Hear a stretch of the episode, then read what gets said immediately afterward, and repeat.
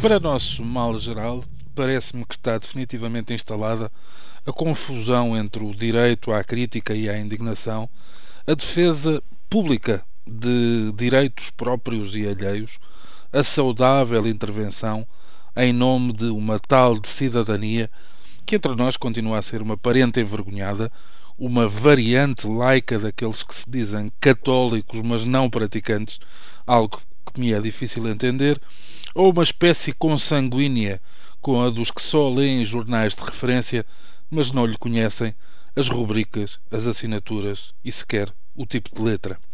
É então a, a confusão entre a, a expressão livre, em suma, e aquilo que se agiganta como um contínuo ajuste de contas com a realidade que se desvie um milímetro de uma qualquer norma padrão pensada por cada um. Tornámo-nos vingativos e mesquinhos na desproporção daquilo que vemos fazer e da linguagem condenatória que imediatamente nos salta do coração para a boca. Exigimos castigos para toda a gente, a torto e a direito, desde que haja um mínimo de matéria coletável para a polémica. É uma tradução contemporânea, e vamos lá, um pouco mais comedida, da gente que se juntava noutros tempos nos coliseus a assistir aos espetáculos mais violentos na expectativa do sangue e da desgraça, tendo como, como corolário a hipótese de participar no acórdão final que quase sempre se limitava a permitir a vida ou a decretar a morte.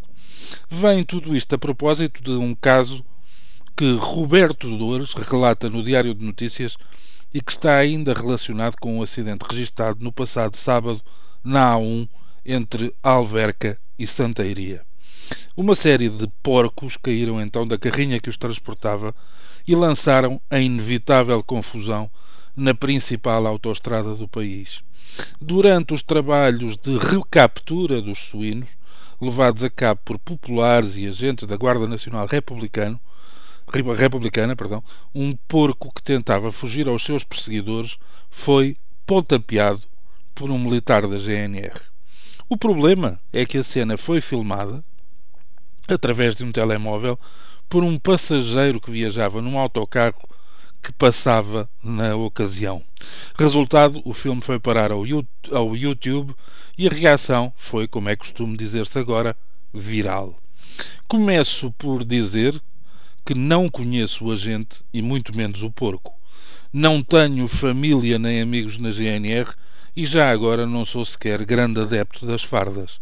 Já várias vezes escrevi contra a violência policial, contra os abusos de poder da autoridade Aquela a quem um regime que já lá vai nos ensinava a ter muito respeitinho, sem nos dizer, sem nos avisar, que os respectivos agentes também estavam ou deveriam estar sujeitos a regras de conduta e limites para o comportamento corretivo. Por tudo isto, estou à vontade para defender, neste caso, que não sendo o gesto bonito nem pedagógico, me parece que estamos a atingir o limite do ridículo, quando agora a corporação, a GNR, anuncia a disposição de investigar todos os factos relativos à situação. Apetece dizer que, quando são precisos inquéritos a doer, o mais comum é toda a gente próxima dos poderes desatar a assobiar e a olhar para o lado.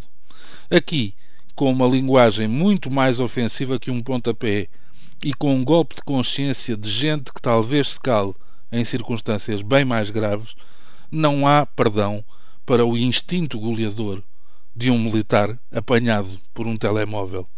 Tornou-se tudo isto um jogo sem fronteiras. E um dia destes acaba mal, porque aí não é só pontapé ao porco. Bom dia.